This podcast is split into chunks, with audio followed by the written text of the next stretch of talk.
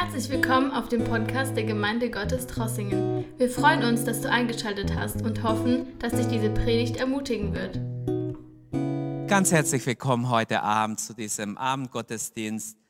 Wir sind in der Karwoche und äh, erinnern uns heute Abend ganz besonders an Jesu Gebet in Gethsemane, wie er dort gekämpft hat, gerungen hat. Und bevor ich aber zu meinem Thema komme, zum Text komme, möchte ich noch einmal ermutigen, möchte alle grüßen ganz herzlich und ich hoffe, es geht euch gut. Wir sehen uns ja jetzt nur durch äh, die Medien. Wir treffen uns ja so gut wie gar nicht, schon Wochen. Ich hoffe, es geht euch gut. Wir wünschen allen Gottes Segen. Äh, habt Kontakt miteinander durch Telefon, durch die äh, Medien, wie es euch geht, wie es könnt. Macht es und ähm, äh, pflegt trotzdem Kontakte, ermutigt einander. Ich möchte als Ermutigung, bevor ich zu meinem Text komme, möchte ich als Ermutigung noch zwei Verse euch mitgeben, einfach wie ihr in diesen Tagen äh, euch verhalten sollt, in Zeiten der Unsicherheit. Zwei Bibelstellen, eines aus Sprüche 3, Verse 5 und 6 und dann aus Habakkuk 3, Vers 18. Sprüche 3, 5 und 6, da heißt es, verlass dich auf den Herrn von ganzem Herzen und verlass dich nicht auf deinem Verstand, sondern denke an ihm in allen deinen Wegen. Dann wird er dich recht führen. In Habakkuk 3, Vers 18 ist auch eine Verheißung, aber ich will mich dennoch am Herrn freuen und fröhlich sein in Gott, meinem Erretter zwei Verheißungsworte. Ich hoffe, ihr könnt damit was anfangen für euch. Und jetzt möchte ich beten, bevor ich Gottes Wort lese, möchte ich beten. Wir wollen ganz besonders auch beten für Menschen, die angesteckt sind durch diesen Virus. Ich habe sogar Pastorenkollegen, äh, die ich kenne, die ich auch schätze, die auch krank geworden sind. Und ich möchte, dass wir einfach für sie beten Ganz besonders in den USA wütet ja jetzt diese Krankheit. Vielleicht dort, wo ihr seid, betet einfach mit. Erhebt deine Hand für die, die in Not sind, die, die betroffen sind. Beten wir für die ganz besonders, dass Gott ihnen beisteht und dass sie wieder gesund werden. Vater, im Namen Jesu danken wir dir und danken dir, dass du größer bist wie diese Krankheit. Wir rühmen deinen Sieg auf Golgatha. Du hast überwunden Du hast eine ewige Erlösung geschaffen. Du hast alle unsere Krankheiten mit hinauf ans Kreuz genommen. Danke, Vater. Danke in Jesu Namen, dass wir beten dürfen für diese Menschen und sie dir anbefehlen dürfen. Möge dein Gegenwart bei ihnen sein in dieser schwierigen Stunde. Heile sie, Herr. Wir bitten dich, heile sie. Auch die Anliegen, die wir als Lokalgemeinde weitergegeben haben heute.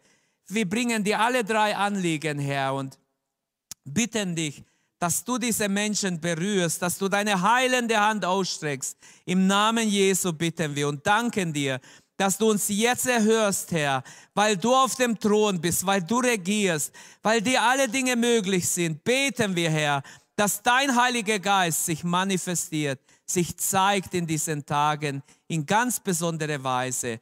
Und wir bitten dich auch, Herr, um eine Erweckung. Fange in uns an, fange in mir an, Herr. Gib uns eine echte Erweckung, eine, eine, ein Hinkehr zu dir, ein Rückkehr zu deinem Wort, zu der ersten Liebe.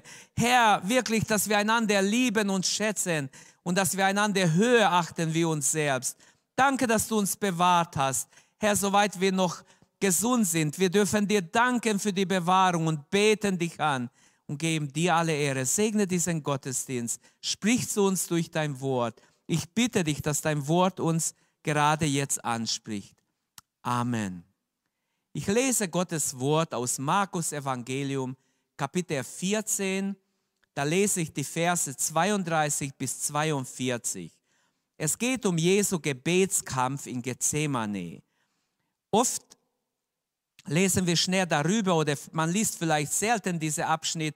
Aber ich wünsche, dass jeder, jeder, der den Herrn liebt, heute Abend mal so richtig mit Jesus mitempfindet, wie es wohl dem Herrn Jesus ging, als er da in diesen Garten ging und dort die Last der Welt auf sich genommen hat und versucht mal mitzuempfinden, welche eine Bürde, wer eine Last auf Jesus kommt in diesem Augenblick, wo er da fleht, wo er einsteht für uns alle, wo es darum geht, dass die ganze Menschheit Erlösung bekommt und gerettet wird. Alle, die glauben, gerettet werden. Denn dort starb er oder dort rang er erstmal, dort hat er erstmal das Ganze durchgebetet und nachher starb er nicht nur für unsere Sünden, wie es in 1. Johannes 2, Vers 2 heißt, sondern auch für die Sünde der ganzen Menschheit. Ich lese Markus 14, 32 bis 42. Und sie kamen zu einem Garten mit Namen Gethsemane. Und er sprach zu seinen Jüngern, setzt euch hierher, bis ich gebetet habe. Und er nahm mit sich Petrus und Jakobus und Johannes und fing an zu zittern und zu zagen und sprach zu ihnen, meine Seele ist betrübt bis an den Tod. Bleibt hier und wacht. Und er ging ein wenig weiter, warf sich auf die Erde und betete, dass wenn es möglich wäre, die Stunde an ihm vorüberginge und sprach, aber mein Vater, alles ist dir möglich, nimm diesen Kerch von mir, doch nicht, was ich will, sondern was du willst.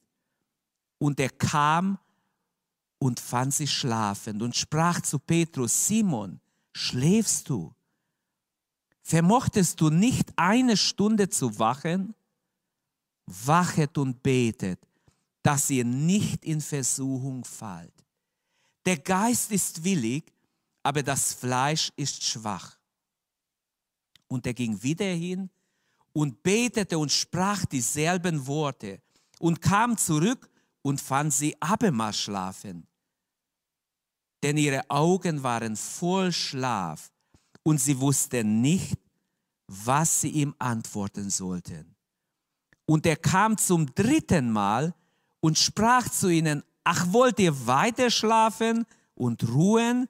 Es ist genug, die Stunde ist gekommen Siehe, der Menschensohn wird überantwortet in die Hände der Sünder. Steht auf, lasst uns gehen. Siehe, der mich verrät, ist nahe. Bis hierher Gottes Wort. Möge Gott sein Wort segnen für uns alle. Das Wort Gethsemane bedeutet Ölpresse. Es war wahrscheinlich ein Garten voller Ölbäume, so wie es auch heute noch ist, da kann man ganz alte Ölbäume sehen, wer schon dort war. Richtig uralte Ölbäume, die mindestens, man sagt, 800, 1000 Jahre oder mehr sind. Ähm, es war also ein Garten, wo Jesus pflegte zu beten. Welch ein herrlicher Ort ist gerade dieser Garten Gethsemane, in dem sich das Schicksal der gesamten Menschheit abgespielt hat. Über Gethsemane berichten alle vier Evangelien. So wichtig war es den Evangelisten, dass sie alle darüber schrieben. Was dort geschah, hat sich, der, hat sich in der Christenheit tief eingeprägt. Jesus hat mit den Seinen den Abendmahlsaal verlassen und nun kommen sie zu einem Grundstück, dessen Namen Gethsemane lautet. Statt Grundstück könnte man auch übersetzen Landgut. Es handelte sich wahrscheinlich um einen größeren Garten, ähm, ein größeres Grundstück, wahrscheinlich mit einer Übernachtungsmöglichkeit. Ich möchte vier Hauptgedanken aus diesem Abschnitt hervorheben.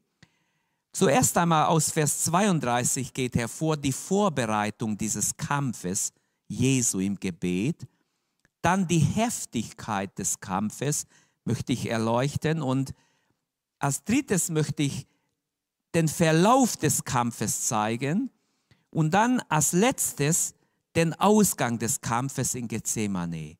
Vier wichtige Dinge, die wir hier in diesem Abschnitt finden.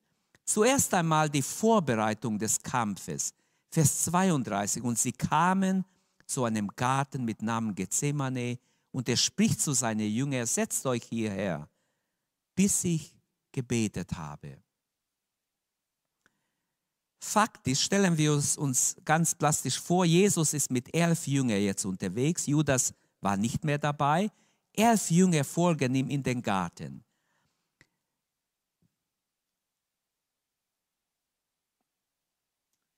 Jesus ist sich sehr bewusst, dass es eine dunkle Stunde ist, dass es diese ganz schwere Stunde ist, die für ihn jetzt geschlagen hat. Er weiß, er wird heute Nacht verraten. Aber er will seine Jünger nah bei sich haben. Er braucht an diesem Abend sogar ihre Unterstützung. Er nahm seine Jünger mit sich, damit sie mit ihm beten, für ihn beten in diesem Fall, ihn unterstützen in diesem Gebetskampf.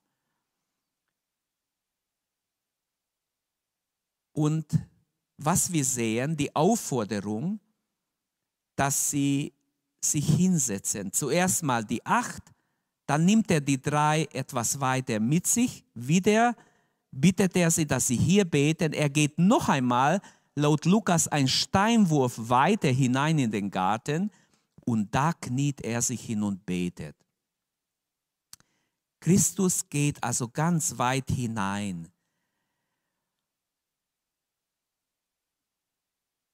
Diese Dreiteilung, manche Bibelausleger denken, das ist, es weist hin auf die Einteilung des Tempels auf dem Vorhof, wo die acht Jünger waren, dann die drei Jünger auf das Heiligtum und dann das Allerheiligste.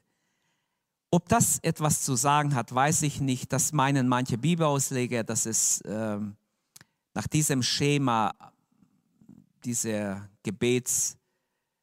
Gebetsritus aufgestellt war. Matthäus und Markus schildern, dass er beim Gebet auf sein Angesicht fiel, auf die Erde fiel.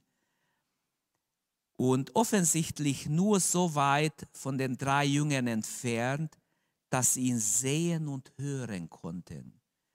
Nur drei Jünger nimmt er separat weiter mit sich.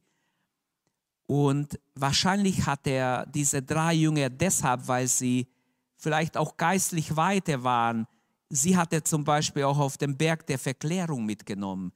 Und diese drei Jünger standen ihm wahrscheinlich etwas näher. Jesus sah in ihnen drei Jünger, die, die er mehr einweihen kann, denen er mehr sagen kann als den anderen. Jesus ist sich in dieser schwere Moment bewusst, er braucht die Unterstützung seiner Jünger. Er bittet sogar um die Unterstützung. Und doch geht er ein bisschen weiter, denn er hat das Bedürfnis, mit seinem Vater alles zu besprechen. Im Gebet mit seinem Vater noch einmal alles durchzubeten. Und dieser Gebetskampf fängt nun an. Ich möchte jetzt die Heftigkeit dieses Gebets hervorheben. Ab Vers 33. Und er fing an zu zittern und zu zagen und sprach zu ihnen, meine Seele ist betrübt bis in den Tod. Christus fühlte dieses Leiden, diese Bedrückung, man könnte sagen, einen inneren Schmerz, das ihn beinahe umbrachte. Meine Seele ist tief betrübt bis in den Tod. Jesus kam also mit den Jüngern an einem Ort, wo unter große Last Öl gepresst wurde. Aber jetzt betet er, jetzt steht er unter, der, unter dem Druck, er, jetzt steht er praktisch in der Presse. Jetzt wird er in diesem Ringen wirklich unter Druck kommen und er benötigt eine ganz besondere Kraft und Salbung, um jetzt durchzustehen. Denn wir müssen daran denken, Jesus wurde Mensch. Er war gleichzeitig Gott, aber er ringt und betet hier als Mensch. Und wir dürfen uns nicht wundern, wenn auch wir manchmal in schwierige Situationen sind und wir unbedingt Kraft brauchen und Salbung und Ausrüstung von Gott brauchen. Und Gott lässt manchmal solche Stunden zu in unser Leben, dass wir so richtig in diese Ölpresse kommen, wo wir gedrückt und gepresst werden, bis wir wirklich zu Gott ausrufen und alles verlassen, alles vergessen, nur noch auf Jesus blicken und nur noch auf Gott blicken und von ihm alle Hilfe erwarten. Schmerz und Qual waren bei Jesus buchstäblich da. So groß waren sie, dass er Blut schwitzt. In Lukas 22, Vers 43 wird uns gesagt, dass sein Schweißtropfen zu Bluttropfen wurden. Und dass er in diesem heftigen Kampf, als er immer wieder geht zum Beten, dreimal, da kommt ein Engel und stärkt ihn. In diesem Kampf, als es noch heftiger wurde, als sein Schweiß zu Bluttropfen wurde und auf die Erde fiel, kam ein Engel und ermutigte Jesus. Was er wohl Jesus gesagt hat, würden wir gerne wissen, steht nicht da. Christus, Jesus, erlitt quälende Schmerzen, Trauer im Garten Gethsemane. So sehr, dass er um die Gegenwart seiner Freunde, seiner Jünger bittet, bleibt hier und wacht mit mir, betet mit mir, ruft zu, zu Gott für mich. Er brachte sie, damit sie für ihn beten, ihm beistehen, mit ihm beten. Das kommt aus den Worten hervor, wacht mit mir, bleibt wach, ringt mit mir, kämpft mit mir. Christus wollte mit Gott allein sein, deshalb geht er weiter, wie ich schon sagte. Und es war für Christus eine Ermutigung zu wissen, das sind meine Jünger, die beten mit, die unterstützen mich. Petrus schneidet im Markus-Evangelium ziemlich schlecht ab. Die Bibelausleger nehmen ja an, dass Markus sein Evangelium diktiert bekam vom Apostel Petrus. Und deshalb schneidet Petrus immer wieder schlecht ab in diesem Evangelium. Auch hier in dieser Passage heißt es, als Jesus zurückkommt vom ersten Gebet, da hat er nicht gesagt, Petrus, Jakobus, Johannes, sondern er nennt nur Petrus mit Namen. Simon, schläfst du? Eine eine Frage, eine rhetorische Frage, muss gar nicht antworten. Ich bin enttäuscht, Simon, dass du nicht wachst. Du schnarchst, ja, du schläfst. Ich habe dich hierher gebeten, um für mich oder mit mir zu wachen, für mich zu beten. Konntest du nicht eine Stunde mit mir wachen? Daraus geht hervor, sein erstes Gebet dauerte eine Stunde. Jesus war auf seine Knie, auf sein Angesicht, eine Stunde beim ersten Gebet. Und Petrus schlief ein, die anderen schliefen auch. Er geht gar nicht zu den acht, er geht wieder zurück zum Gebet. Er hat nur die drei, zu den drei kam er, er geht wieder ins Gebet und er sagt ihnen aber noch, wacht und betet. Das gilt auch für euch, würde ich sagen, wenigstens aus den Zeilen kann man es rauslesen. Das gilt auch für euch, wacht und betet, damit ihr nicht in Versuchung fallt. Der Geist ist willig, aber das Fleisch ist schwach. Vers 38. Die größte Prüfung, die die Jünger je erleben würden, stand ihnen noch bevor. Und sie wussten es nicht. Sie ahnen gar nicht, dass die größte Prüfung in wenigen Stunden kommen wird, wo sie abfallen, wo sie alle den Herrn verlassen werden. Wahrscheinlich ist dies die größte Lehre, die wir aus Gethsemane ziehen können, wir müssen um jeden Preis gegen die Sünde ankämpfen. Wir müssen wachsam bleiben. Die Schrift verkündigt uns ganz klar, achtet oder wacht, wacht und betet, damit ihr nicht in Versuchung fallt. In Hebräerbrief im Kapitel 12, Vers 3 und 4 ermahnt uns der Apostel, achtet doch auf ihn, also auf Jesus, der solchen Widerspruch von der Sünde gegen sich erduldet hat, damit ihr nicht müde werdet. Das heißt, wenn ich anfange müde zu werden, hilft mir, wenn ich an Jesus denke, der in Gethsemane gekämpft hat, bis er Blutstropfen äh, gesch, äh, geschwitzt hat und Blut, sein Schweiß zu Blutstropfen wurde. Und wenn ich daran denke, das hilft mir, wach zu bleiben. Mein Herr hat bis aufs Blut gekämpft, in anderen Worten. Ihr habt noch nicht bis aufs Blut widerstanden, heißt es im Vers 4 in Hebräer 12. Christus kämpfte gegen die Sünde, gegen die Versuchung, gegen die Welt, gegen all diese Mainstream schon damals, die gegen ihn stand.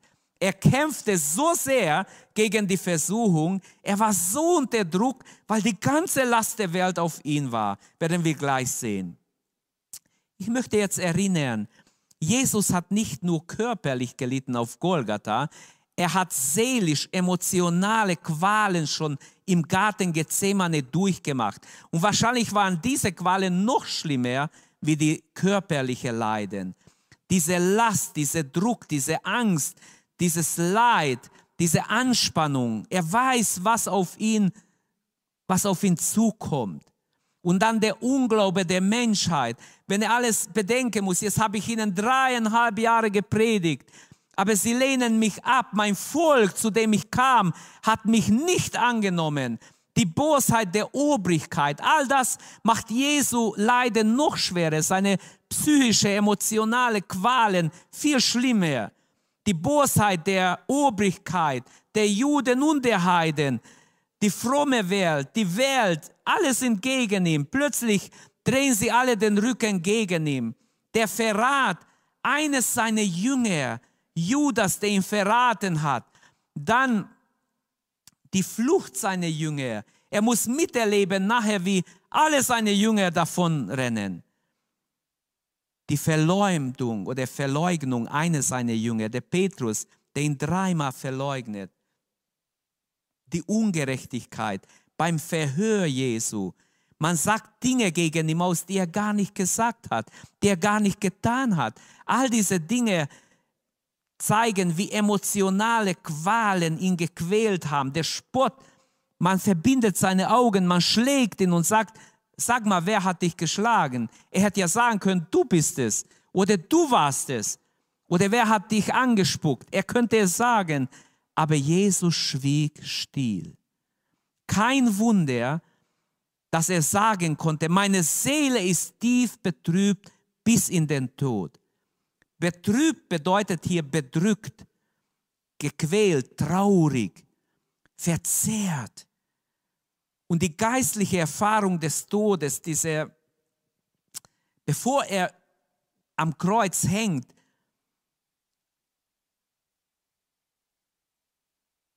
die ganze Sünde der Menschheit auf sich zu nehmen, er, der keine Sünde hatte, die ganze Sünde auf sich zu nehmen, die Bibel sagt, Jesus war ohne Sünde und er war ohne Sünde. In allem war er uns gleich. Er wurde Mensch, aber ohne Sünde. Und er nimmt die ganze Sünde auf sich und plötzlich ist diese Last auf ihn. Auf geheimnisvolle Weise machte Gott Christus für uns zur Sünde. 2. Korinther 5, Vers 21. Er wurde für uns zur Sünde gemacht. Christus wurde als vollkommener Mensch zu vollkommenen Träger der Sünde. Er trug alle Sünden, alles, was die Sünde verursacht hat, alle Dummheiten, alle Boshaftigkeiten, alle Last, alle, alle Streit, alle Befleckungen, alle Schuld der Welt, der Menschen, alle Kriege oder was verursacht wurde durch die Kriege, durch die ganze ähm, Grausamkeit, durch Folter, all diese Sünde, die die Menschen je gemacht haben, lastet auf ihn.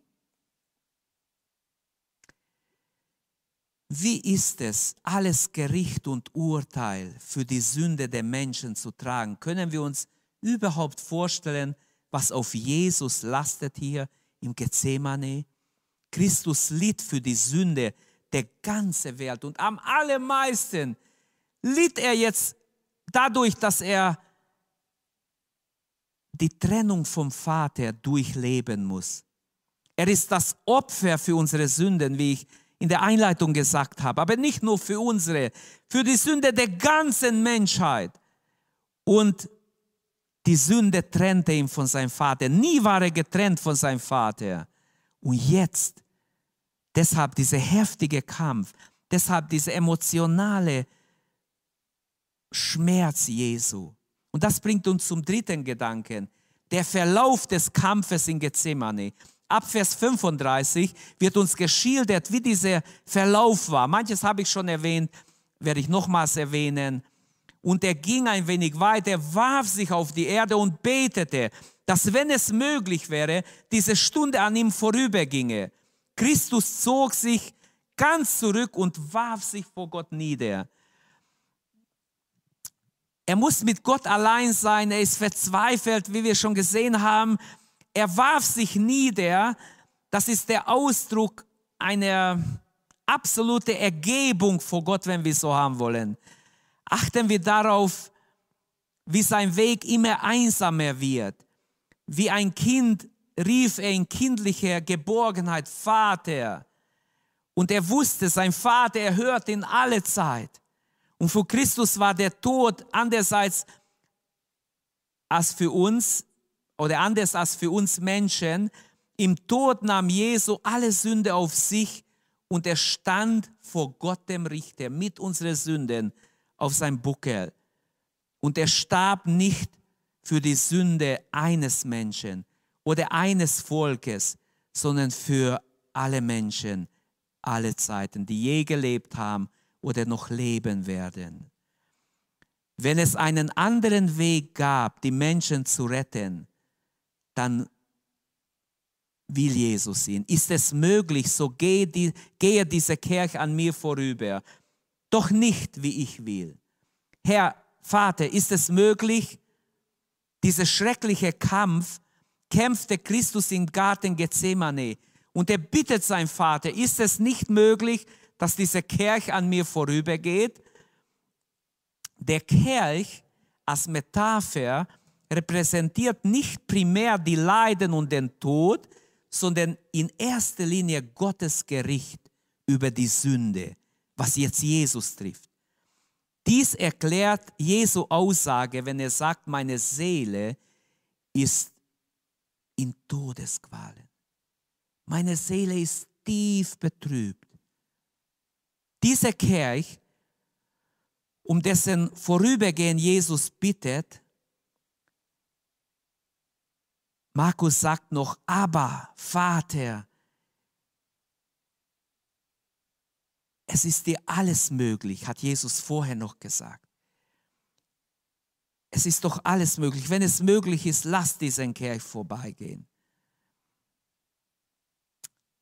Aber die Bibel spricht sehr viel davon, dass das Werk der Erlösung vor der Grundlegung der Welt schon feststand.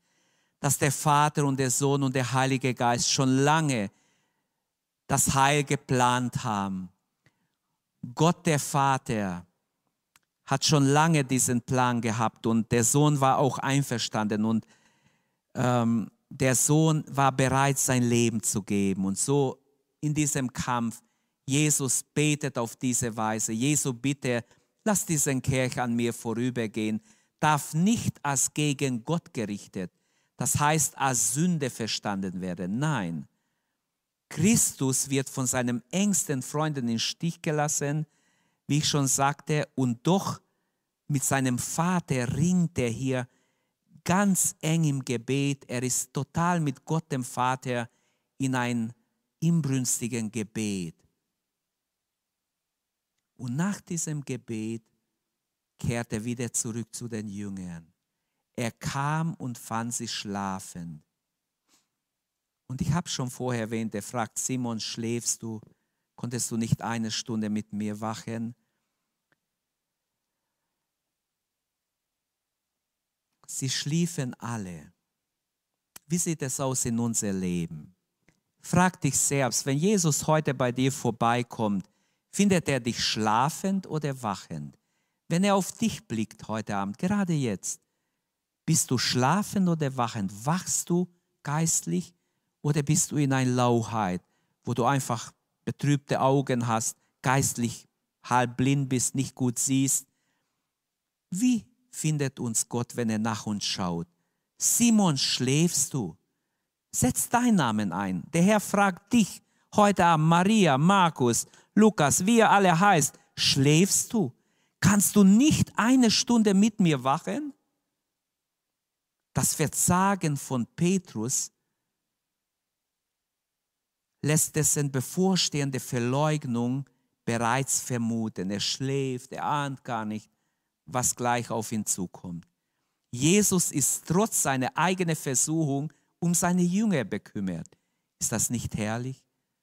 er, der selber in der Presse ist, der selber so unter Druck steht, kümmert sich auch in der letzten Stunde um seine Jünger.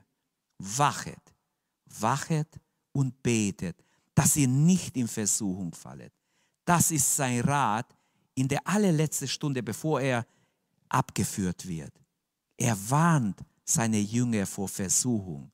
Wir alle werden versucht. Wir alle sind versucht, immer wieder gleichgültig zu werden. Der Geist ist willig, sagt Jesus, aber das Fleisch, unser menschliches Fleisch, ist schwach. Christus sagt deshalb, wache, du wache und bete, ich soll wachen und beten, jeder soll wachen und beten. Beides war wichtig, Wachsamkeit und Gebet. Wachsamkeit hilft uns, dass wir voraussehen. Gebet bereitet uns vor für das, was kommt, damit wir bereit sind. Lukas schreibt in Kapitel 12, Vers 37, Glückselig sind jene Knechte, welche der Herr, wenn er kommt, wachend findet. Möge Gott uns wachend finden. Kein Gläubiger ist jemals allein. Wenn wir im Herrn sind, wenn wir mit Gott verbunden sind, durch alle Prüfungen des Lebens dürfen wir mit ihm rechnen. Denn Jesus hat, hat gesiegt, hat alles vollbracht und wir dürfen mit ihm rechnen. Eines Tages war ich unterwegs mit noch drei Pastoren und wir hatten eine Sitzung und es ging wirklich sehr lange und wir haben kein Essen bekommen. Wir waren sehr, sehr hungrig. Und dann sind wir nach Hause gefahren. Also wir sind ähm, heimwärts gefahren, so muss ich sagen. Es war ein bisschen weiter weg. Und dann haben wir gesagt, Mensch, wir müssen unbedingt was essen. Und es war, es war am Nachmittag und dann ähm, haben wir sind wir durch eine Ortschaft gefahren und da war tatsächlich ein Gasthaus, das hieß zum Himmelreich. Und dann haben wir gesagt, gut, das ist wie eine Einladung, gehen wir mal da rein. Und haben da, mit, haben da gegessen dann. Unser Hunger gestillt. Und ähm, vorher habe ich nie gesehen, dass ein Gasthaus so, in einer Ortschaft so ein Gasthaus ist. Aber es gibt tatsächlich manchmal Gasthäuser, die so heißen, zum Paradies oder zum Himmelreich oder was weiß ich. Also auf jeden Fall zum Paradies gibt es mehrere. Und vielleicht ist hinter diesen Namen ein Sehnsucht der Menschen nach einem Ort der Vorkommenheit, wo sie geborgen sind, wo sie Freude haben. Wir haben alle unser Paradies verloren. Rein menschlich sind wir alle in unsere Sünde geboren. Und die Bibel sagt, Gott hat Adam und Eva ins Paradies gesetzt aber sie haben leider nicht aufgepasst auf ihr Paradies und sie haben es verloren, sie wurden herausgejagt. Und jetzt sind wir alle auf der Suche nach einem Paradies.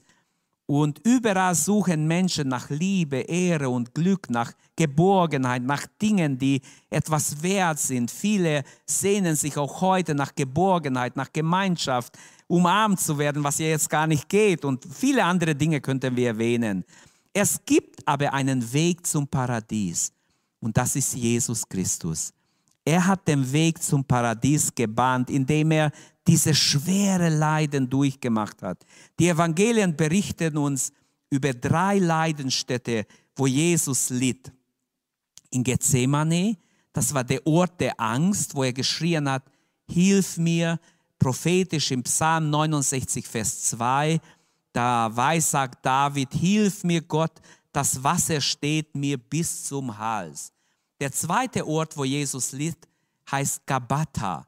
Das war der Ort des Gerichts, wo er verurteilt und verspottet und ausgepeitscht wurde. Und dann wurde er geführt nach Golgatha. Er musste sein Kreuz tragen. Als er zusammenbrach, hat man einen Mann namens Arimathea geschnappt und gesagt, du, du siehst stark aus, trag das Kreuz. Und er hat es getragen bis zu der bis zu Golgatha. Und Golgatha ist dieser dritte Ort, wo Jesus, äh, es ist der Ort des Todes, wo unser Herr gekreuzigt wurde. Für dich und mich, für unsere Sünden starb er. Christus, unser Herr, war aber hier in Gethsemane, wie ich schon sagte, in der Ölpresse. Vers 39 sagt, und er ging wieder hin und betete noch einmal. Und Vers 40, da kam er zurück und fand sie wieder schlafend. Denn ihre Augen waren voll Schlaf und sie wussten nicht, was sie ihm antworten sollen. Er ging jetzt wieder zum Gebet, Vers 39, und ähm, zum zweiten Mal hat er wieder dasselbe gebetet, sagt Markus. Lukas schreibt, jetzt hat er noch heftiger gebetet. Noch inbrünstiger hat er sich ins Gebet, er warf sich auf sein Angesicht und hat gefleht. Jesus hat verschiedentlich gebeten. Manchmal steht, er sah auf zum Himmel. Manchmal steht, er hat einfach gebetet. Manchmal steht, er hat sich hingekniet. Aber hier steht, er hat sich auf sein Angesicht geworfen. Es war todernst. Und man sieht es auch in seiner Haltung. Der Druck war so groß.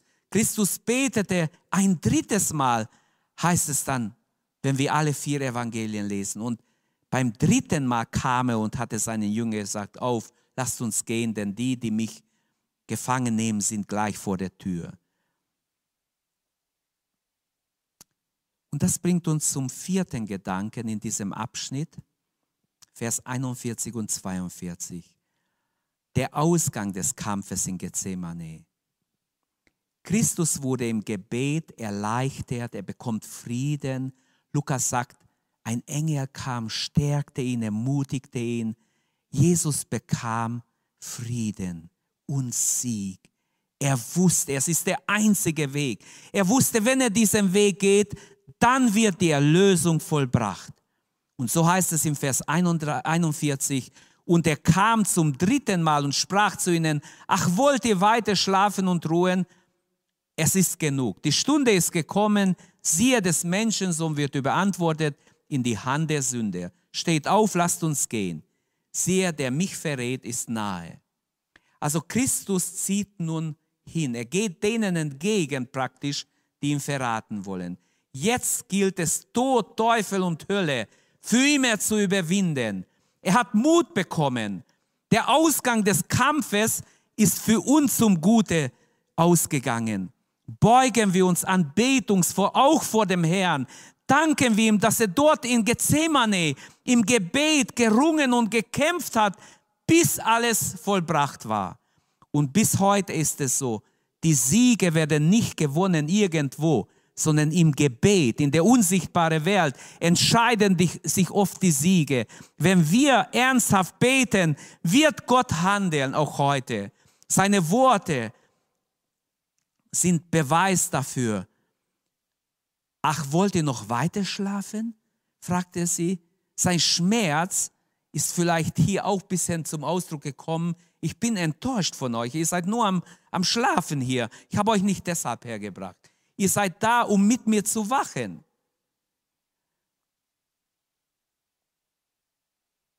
Aber Jesus ist ermutigt inzwischen. Nach dem dritten Gebet, im Ton seiner Worte an seine Jünger, waren geistige Ruhe oder geistige Frieden und Erleichterung von dieser körperlichen und emotionalen Spannung zu hören. In Hebräer 5 steht eine sehr interessante Stelle, und er hat in den Tagen seines Fleisches sowohl mit Bitten und Flehen, mit lautem Rufen und Tränen dem dargebracht, der ihn aus dem Tode retten konnte. Und er ist auch erhört worden, weil er Gott in Ehren hielt. Wie wunderbar. Und dann heißt es im nächsten Vers, Und obwohl er der Sohn war, musste er Gehorsam lernen. Obwohl er der Sohn Gottes war, hat der Vater in diesem Moment zugelassen, dass er sich absolut vollkommen ihm ergibt. Vers 41, diese Worte Jesu beweisen seinen großen Mut. Es ist genug. Die Stunde ist gekommen. Siehe, der Menschensohn wird überantwortet in die Hände der Sünder. Also man könnte sagen, Christus war gestärkt, bereit, für die Erlösung der Menschheit zu sterben. Er sagt, hier bin ich, ich bin bereit. Und als die Leute kommen und ihn gefangen nehmen wollen, Johannes 18, da heißt es gleich ab Vers 1, dass die Gefangennahme stattfindet und dann fragt Jesus, wen sucht ihr? Wir suchen Jesus von Nazareth. Es war ja dunkel. Sie haben nicht genau gesehen, wer wer ist. Sie sahen vielleicht nur ein paar Gestalten. Es war schon dunkel. Weil wenn wir alle Evangelien lesen, merken wir, sie kamen bei Dunkel mit Lanzen und Speere und Stangen und alle möglichen Sachen. Und Jesus sagt, wenn ihr mich sucht, dann lasst diese gehen. Das sind meine Jünger, lasst sie bitte gehen. Er denkt immer noch an seine Jünger. Aber er ist jetzt ermutigt. Nach dem dritten Gebet ist er so ermutigt, dass er überhaupt keine Angst mehr hat, kein Bange mehr hat, sondern er ist bereit. Er hat im Gebet überwunden und er ist bereit, hinzugehen, die Menschheit zu erlösen. Meine Anwendung. Jesu Gebetskampf in Gethsemane. Wie geschah es? Es geschah in große Einsamkeit. Sein Weg wurde immer einsamer. Selbst seine Jünger schlafen ein neben ihm. Es geschah in Angst, in Betrübnis, unter schwerem Druck. Seine Jünger stehen ihm nicht bei, wo er sie gebraucht hätte. Er war die ganze Zeit mit ihnen. Jetzt bräuchte er ihre Hilfe. Ist uns wichtig, was Gott will? Ist uns wichtig, was Gottes Herzschlag sagt oder was der Wille Gottes ist? Es sollte uns ganz wichtig sein. Liebst du mich, Petrus, hat Jesus später ihn gefragt nach der Auferstehung. Und heute Abend fragt er uns, liebst du mich? Liebst du mich wirklich? Denken wir darüber nach. Nur diese Einstellung ist die richtige, wenn wir den Herrn lieben. Ja, Herr, ich liebe dich. Du weißt, dass ich dich liebe. Jesus litt und Jesu Gebetskampf findet statt und der Groß und der, und der Angst und der großen Druck oder Unruhe im Herzen. Auch uns sagt Jesus in Johannes 16, Vers 33, in der Welt habt ihr Angst, aber seid getrost, ich habe die Welt überwunden. Jesus litt also Qualen, weil er selbst auf die Hilfe, Güte und Macht des Vaters absolut angewiesen ist in dieser Stunde. Er litt unter die Schwachheit seiner Jünger, er litt unter ihrer Sorglosigkeit, ihrer Müdigkeit. Jesu Gebetskampf in Gethsemane geschah drittens in kindlichem Vertrauen zum Vater. Jesus unternimmt nichts gegen seine Feinde. Er hätte was machen können, aber er, er sagt, das ist eure Stunde, die Stunde der Finsternis. Er unternimmt nicht, auch nichts gegen Judas. Er lässt alles über sich ergehen. Er schimpft nicht über Petrus, der ihn verleugnen wird. Nein, Jesus blickt zum Vater auf. Aber Vater, mein Vater nennt er ihn. Was lehrt uns das? Wir sollten es alle kapieren heute Abend. Das lehrt uns, wenn wir in großer Not sind, egal welche Not in dein Leben kommt, es hat mit Gott und dir zu tun, nicht mit Menschen in erster Linie. Selbst wenn Menschen mitbeteiligt sind, wenn Gott es nicht zulässt, kann es nicht geschehen. So ist es auch heute mit dieser Krankheit. Gott hat es zugelassen. Es ist einfach Tatsache, ob wir es wahrhaben wollen oder nicht. Gott hat es zugelassen und Gott redet dadurch. Jesus wandte sich in seine Not direkt an seinen Vater und er bittet ihn um Hilfe. Jesus betet aus Herzensdemut, wenn wir so haben wollen. Er warf sich nieder auf sein Angesicht. Wie ich schon sagte, einmal heißt es in Markus 8, Vers 2, er seufzte in seinem Geist. Oder er sah zum Himmel auf beim Grab von Lazarus und weinte und sagte, Vater, ich weiß, dass du mich alle Zeit erhörst. Deshalb auch jetzt erhöre mich, wenn ich zu diesem Toten reden werde.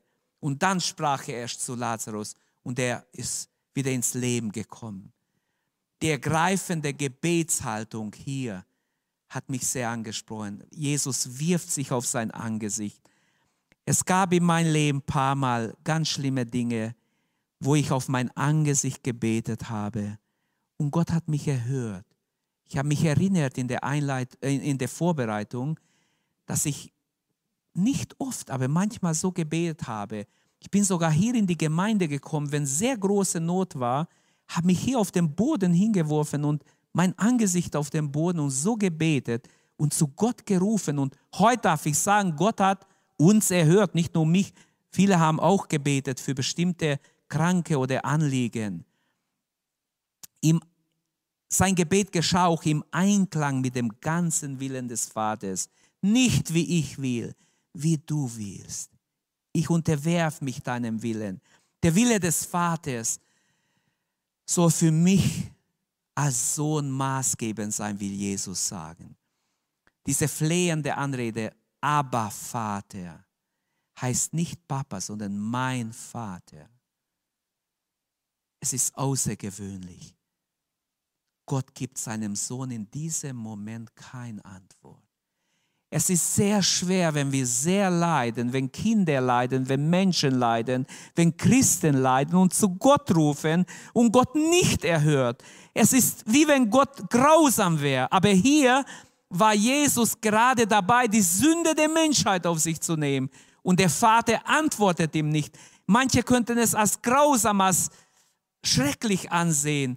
Gottes Allmacht hat ihre Grenzen in seiner Liebe Bitte denkt darüber nach.